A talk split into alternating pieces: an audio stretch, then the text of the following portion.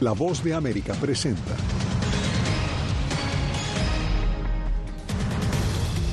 Biden firma orden ejecutiva para contrarrestar violencia de colonos israelíes en Cisjordania. Mientras tanto, manifestantes bloquean acceso de camiones que llevaban ayuda humanitaria a Gaza. Además, el Pentágono garantiza que Estados Unidos responderá a todos los ataques respaldados por Irán. Y un plan secreto de Estados Unidos habría espiado a funcionarios de Venezuela, según agencia AP.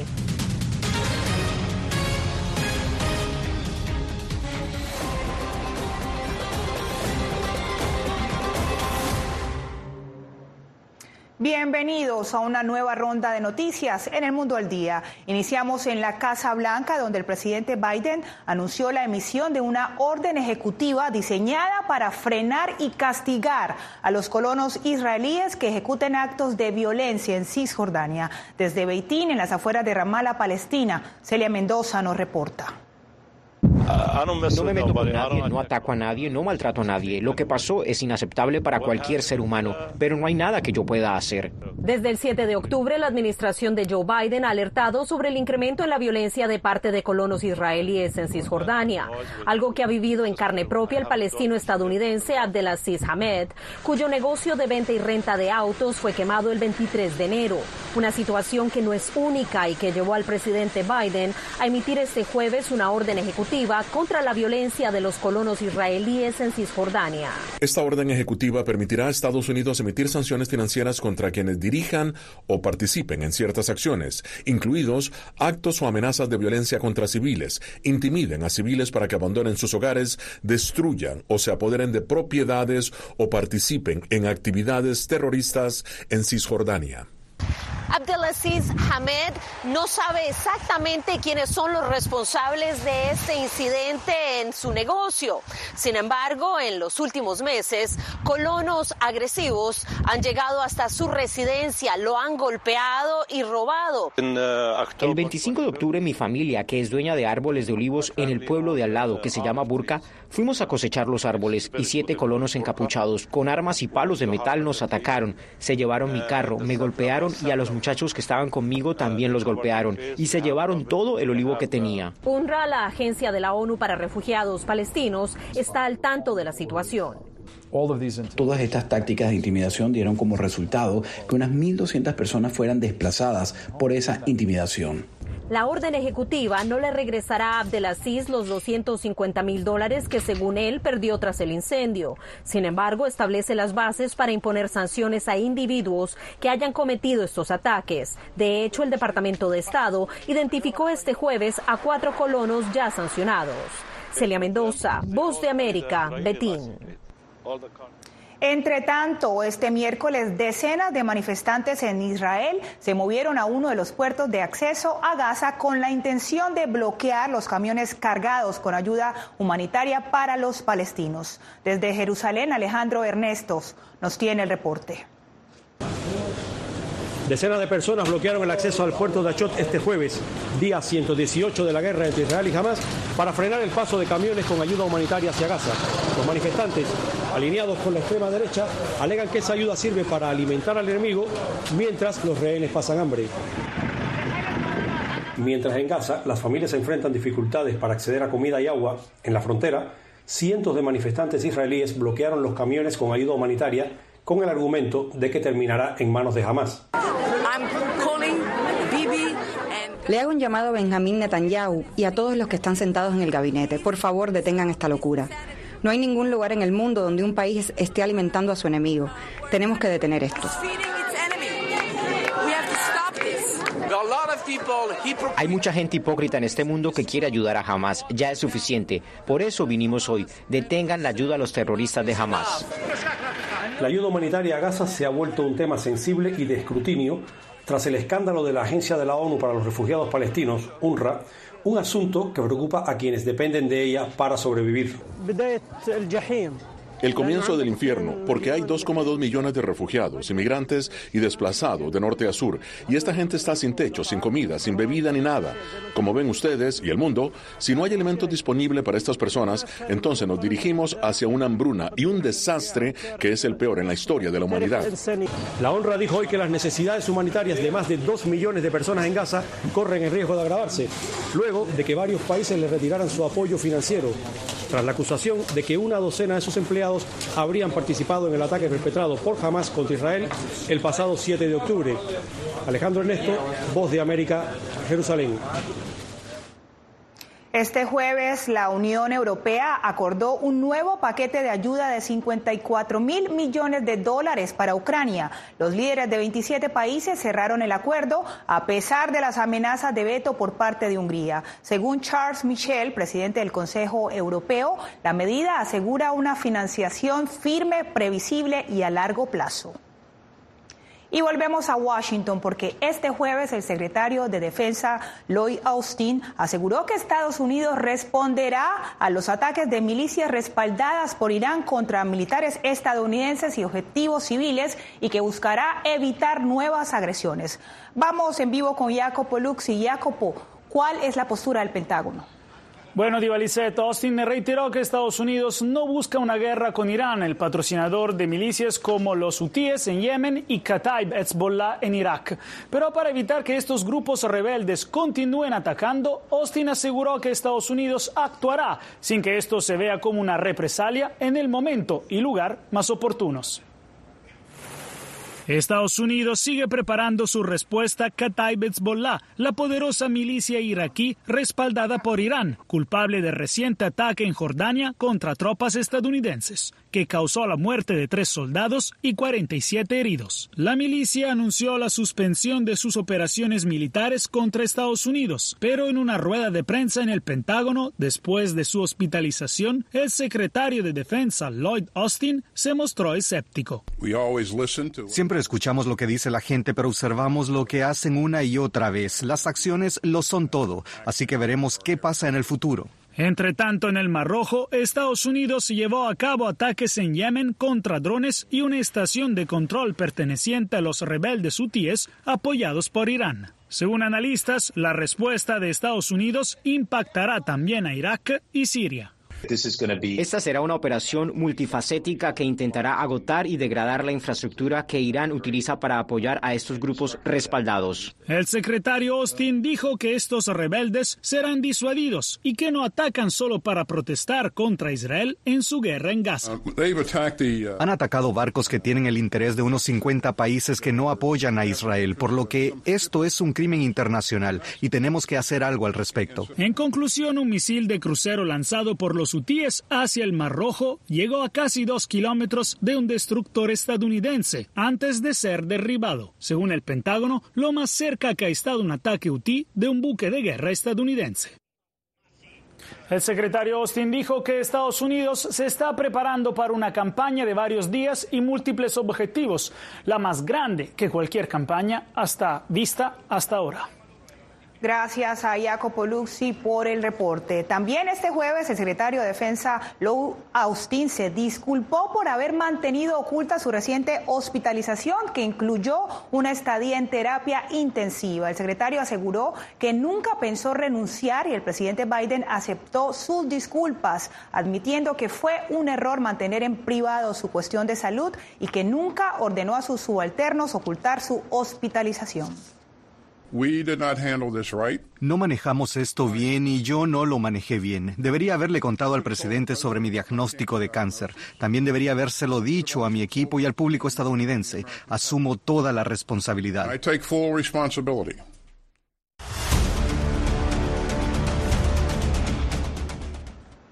Crece la indignación en Nueva York por policías golpeados, al parecer a manos de migrantes. La policía anuncia nuevas oficinas, una de ellas en Colombia, con la intención de filtrar la migración que está llegando a la Gran Manzana. Ángela González con el reporte. Siguen llegando migrantes a la Gran Manzana y los refugios están a tope. Mientras crecen los reportes de aumento de robos, violencia doméstica y venta de drogas al interior y alrededor de los albergues. Dos policías que intentaron aplacar a un grupo de hombres afuera de un refugio fueron golpeados por al menos ocho. Bien problemáticos, peleones, venden drogas allá abajo en el hotel. Aunque se produjeron siete arrestos y algunos ya tenían historial criminal, una ley de fianzas vigente en Nueva York los dejó en libertad. La policía anunció que abrirá una oficina en Colombia y otra en Arizona para filtrar la migración que llega a Nueva York. Reportes no oficiales creen que pandilleros del tren de Aragua estarían en la Gran Manzana. Desean saber por qué agreden a nuestros policías, porque no hay consecuencias para los agresores, y eso debe cambiar. Más de 170 mil migrantes han llegado a la ciudad según datos oficiales desde la primavera de 2022. El Estado ha propuesto relajar los requerimientos de inglés, educación e historial laboral para contratar a aquellos que consigan permiso de trabajo, en un esfuerzo por mitigar la crisis migratoria, y activistas piden que el presupuesto de la ciudad incluya a los migrantes. Le hago un llamado de atención a todos los migrantes de este país, de Estados Unidos, no destruyamos a este país. Suficiente tienen ellos aquí con sus problemas, con sus personas que son ciudadanos norteamericanos. Nosotros como migrantes debemos dar la talla. Debemos agradecer la oportunidad que nos están brindando y ser cada día mejor. Aunque no hay datos precisos, la alcaldía calcula que cerca de un 3% de los migrantes bajo el cuidado municipal habrían recibido permisos de trabajo. Ángela González, Voz de América, Nueva York. Y la aplicación del título 8 en la frontera del Paso, Texas, ha frenado la migración irregular desde México, según la patrulla fronteriza. Paula Díaz nos cuenta de qué se trata el cumplimiento de esta normativa que hacen los agentes en la frontera. Las autoridades fronterizas de El Paso atribuyen a la implementación del título 8 la reducción del flujo migratorio en esta área. Esta política migratoria le permite al Departamento de Seguridad Nacional de Estados Unidos procesar y deportar de manera expedita a personas que crucen la frontera de manera irregular. Bajo la ley migratoria de los Estados Unidos, cualquier persona que cruce la frontera en medio de puertos de entrada, no importa su estatus migratorio, puede ser hasta un ciudadano americano, lo está haciendo de manera ilegal. Y eso, eso es el título 8. Con el título 8, los cruces fronterizos ilegales repetidos conllevan sanciones penales cada vez mayores, entre ellas el no poder solicitar un ajuste migratorio. Puede conllevar unas penalidades y unos castigos que le prohíba a las personas migrantes poder aplicar durante un periodo de cinco años esta medida ha permitido regresar a sus países a cientos de migrantes que cruzan por el paso. Estamos eh, organizando con algunas otras entidades del gobierno federal para agilizar los procesos de repatriación a estos países de origen como lo es el caso del país de Venezuela. Las deportaciones se han incrementado con vuelos que salen diariamente desde El Paso. Actualmente se están realizando viajes aéreos eh, con ah, motivo de repatriación y son consecuencias significativas que también incluyen un castigo de hasta cinco años para todas estas personas quienes decidan cruzar de manera ilegal la frontera. Esta migrante salvadoreña cruzó la frontera en busca de una mejor economía para su familia. Mi país antes había delincuencia, hoy no existe, pero la economía. Ahora no hay trabajo. Abogados de inmigración explicaron a La Voz de América que la situación económica en otros países no es un criterio para obtener asilo en Estados Unidos. Paula Díaz, Voz de América. Y atención porque Estados Unidos habría espiado a funcionarios de Venezuela, según un reporte de la agencia de noticias Associated Press. De acuerdo con el informe, el plan cita un programa espía de la DEA durante la administración del expresidente Donald Trump. Jorge Agobiano nos acompaña en el estudio para más detalles. Diva lo cierto es que hasta esta hora ninguna de las agencias y departamentos involucrados o nombrados en este reporte de la agencia AP han respondido a las preguntas que hemos hecho. Continuaremos haciéndolo en las próximas horas, pero habría hasta este momento que preguntarse si esta información revelada por AP tendría un impacto en la ya deteriorada relación bilateral entre el gobierno de Joe Biden y Venezuela, que actualmente está marcada por la insistencia de Estados Unidos para que Maduro celebre elecciones legítimas. Pero a continuación presento el informe. El plan habría permitido que agentes encubiertos de la DEA viajaran a Venezuela en 2018 para construir casos de narcotráfico contra los líderes del país, incluyendo al presidente Nicolás Maduro, de acuerdo con un reporte de la agencia de noticias AP, que cita un memorando secreto al que tuvo acceso. La estrategia habría estado centrada en la política de máxima presión del expresidente Donald Trump. El informe de AP no exhibe el documento al que se hace referencia, citando razones de seguridad para los informantes. Hasta el cierre de este reporte, La Voz de América no pudo verificar de manera independiente la autenticidad del memorando. La DEA no respondió a las solicitudes de comentarios hechas por La Voz de América, tampoco la oficina de prensa del expresidente Donald Trump y la de su ex asesor de seguridad nacional, John Bolton. El reporte exclusivo de AP indica que el supuesto memorando de 15 páginas detalla que el plan secreto de la DEA incluía grabar conversaciones con altos funcionarios del gobierno chavista para ser usadas en su contra. Desde Caracas este jueves no tardaron en llegar las reacciones del sector oficialista. Derecho internacional para el gobierno norteamericano es una figura decorativa, puramente. La violan, la pisotean, la atropellan cuando sus intereses están en juego. En 2020, el gobierno de Trump acusó a Maduro de cargos de narcoterrorismo y ofreció una recompensa de 15 millones de dólares por información que conduzca a su arresto, lo que en aquel momento generó una enérgica reacción del mandatario sudamericano. Eres un miserable, Donald Trump. La orden de captura se mantiene activa años después y ha sido ratificada por la administración de Joe Biden, con cuyos funcionarios Maduro ha podido dialogar cara a cara. Bien, y la Casa Blanca declinó a comentar sobre el reporte ante una solicitud que hicimos en La Voz de América. Por su parte, también el Consejo de Seguridad Nacional de la Casa Blanca refirió estas preguntas al Departamento de Justicia, que tampoco respondió a nuestras solicitudes. Gracias a Jorge Agobian. Y usted no se mueva porque al volver inicia la cuenta regresiva en El Salvador. Todo listo para las elecciones presidenciales este domingo.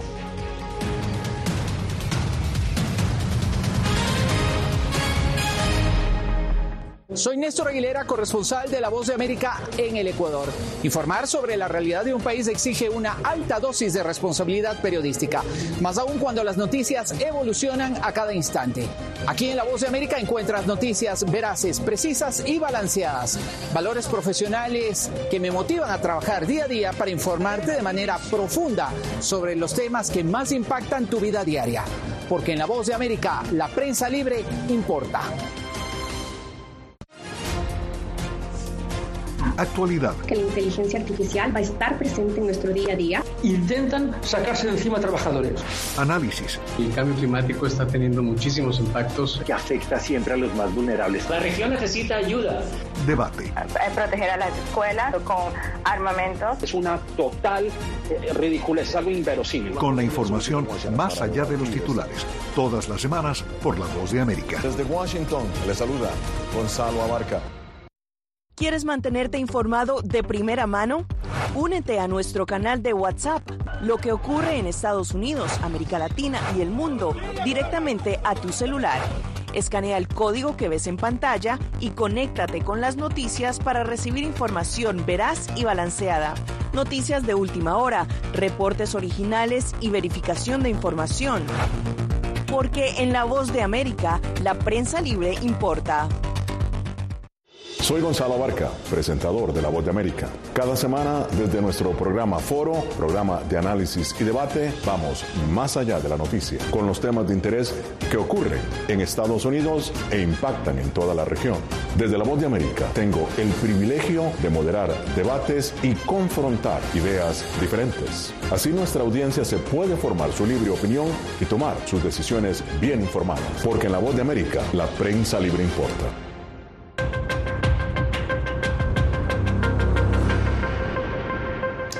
Inició la carrera contrarreloj en El Salvador para las elecciones presidenciales y de diputados a la Asamblea Legislativa este domingo. Desde San Salvador, Claudia Saldaña nos reporta que analistas y ciudadanos coinciden en que el próximo gobierno enfrentará grandes retos.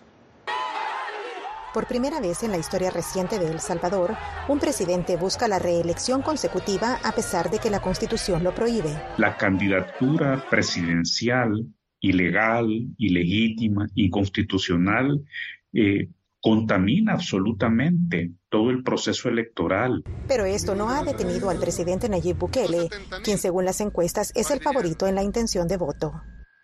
Las personas apoyan mucho al presidente actual y apoyan mucho sus los actos que ha tenido con la población. En total son seis los candidatos en contienda por la presidencia. Analistas señalan que hay grandes retos para el ganador. Los problemas en El Salvador siguen siendo prácticamente los, los mismos, ¿no? seguridad ciudadana, seguridad alimentaria, economía, salud y educación. Este domingo también se elegirá a los miembros del Congreso, mismo que se reducirá de 84 a 60 miembros. Si el partido Nuevas Ideas logra mayoría en la Asamblea, algunos analistas advierten las implicaciones. Que se mantenga la, la nula separación de poderes, que eh, el presidente mantenga el control sobre los nombramientos de los funcionarios, que puedan aprobar cualquier tipo de ley, cualquier tipo de medida, eh, sin que haya una forma de contrapesar y de, balancear esa decisión. Los salvadoreños residentes en el exterior ya han comenzado a votar de forma electrónica. El Tribunal Supremo Electoral ha dicho que ya todo está listo para que la diáspora pueda votar también de forma presencial este 4 de febrero. Claudia Saldaña, Voz de América, El Salvador. Y seguimos en El Salvador porque mantener la seguridad sin vulnerar los derechos humanos será uno de los desafíos que tendrá el próximo presidente. Algunos salvadoreños consideran que si bien la seguridad ha mejorado, les preocupa el prolongado estado de excepción. Donaldo Hernández nos informa.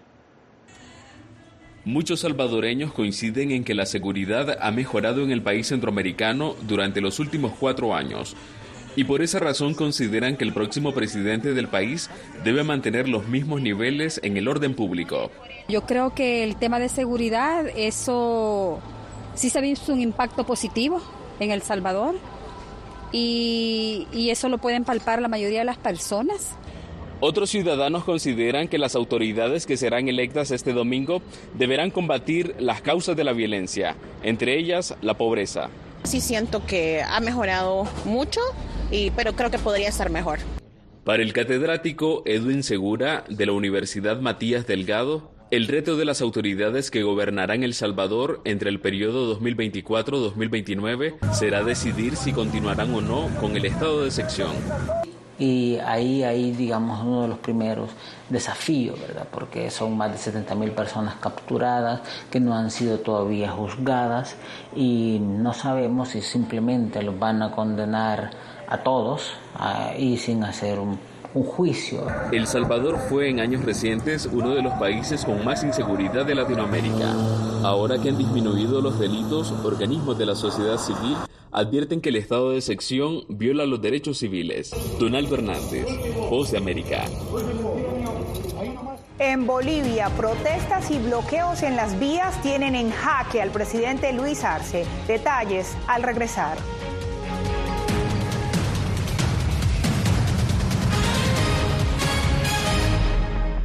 Hola, soy Natalí Salas Guaitero, conductora de La Voz de América. Desde pequeña desarrollé un gran deseo por darle voz a aquellos que son invisibles por una u otra razón. Ya ha sido reforzada. Me enorgullece ser parte de La Voz de América, un equipo en el que la ética y la búsqueda de la verdad siempre son el norte.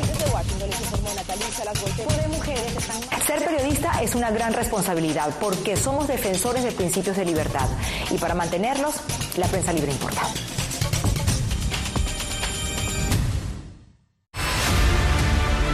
No concibo una democracia sin, sin periodistas. El libreto manda a un conflicto constante con la prensa independiente, con los medios de comunicación. Periodismo, la prensa libre importa, una coproducción de La Voz de América con nuestras afiliadas en la región.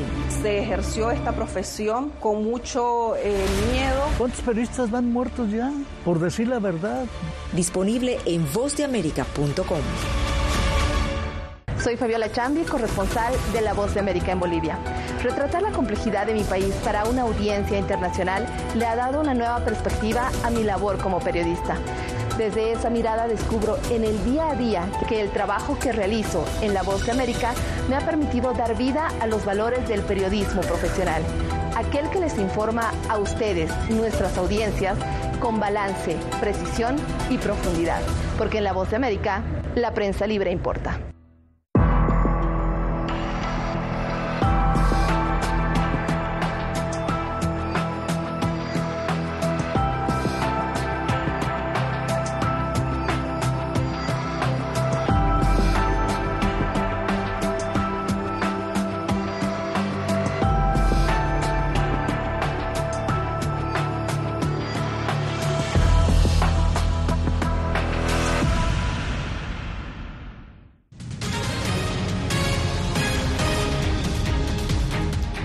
lugar en, Argentina, la Cámara de Diputados prosiguió este jueves la segunda jornada consecutiva para debatir un voluminoso paquete de reformas impulsado por el presidente Javier Milei como punto de partida de su ambicioso plan para la desregulación total de la tercera economía de Latinoamérica. Con el apoyo de legisladores de la oposición más dialoguista, el partido gobernante La Libertad Avanza, que es la tercera fuerza en el Parlamento, logró el quórum necesario para iniciar la sesión aunque el resultado todavía es incierto.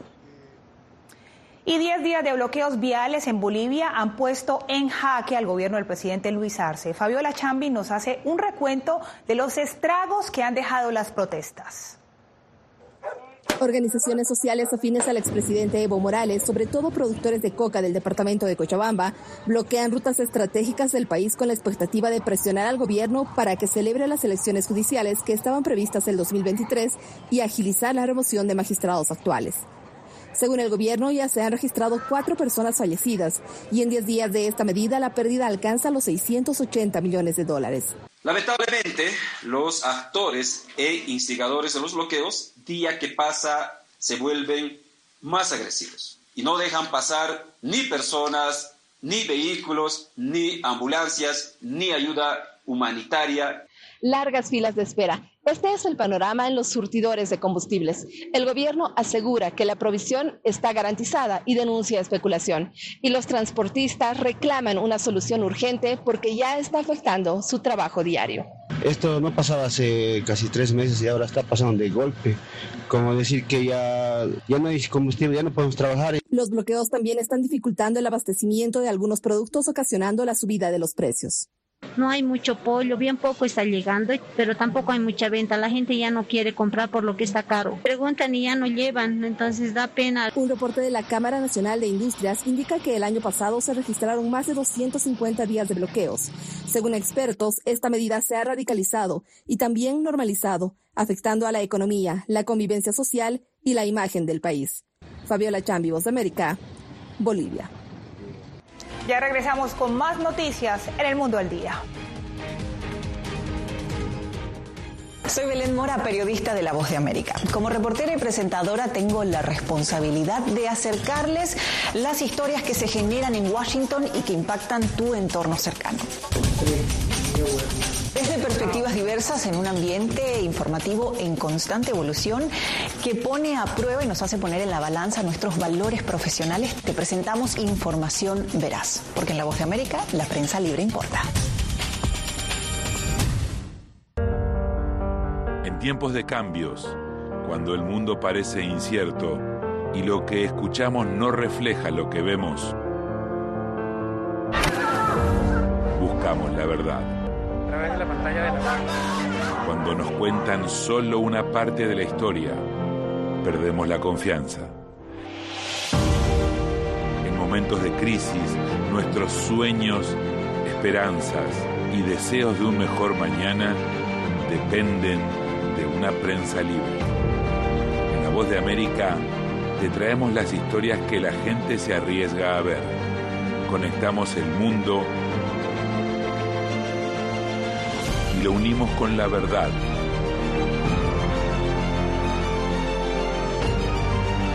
En La Voz de América te presentamos el panorama completo.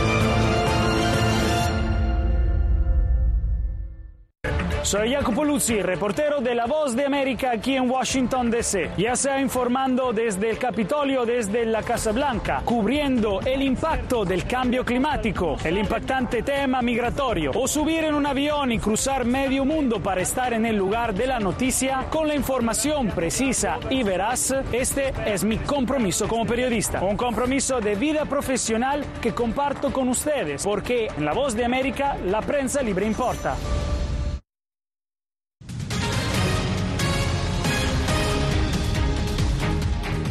Febrero, el mes de San Valentín y las flores colombianas se preparan para convertirse en regalos para los enamorados, eso sí, con la esperanza de aumentar las ventas en Estados Unidos, el destino del 80% de su producción. Una temporada que genera 27 mil empleos temporales, según la Asociación Colombiana de Exportadores de Flores.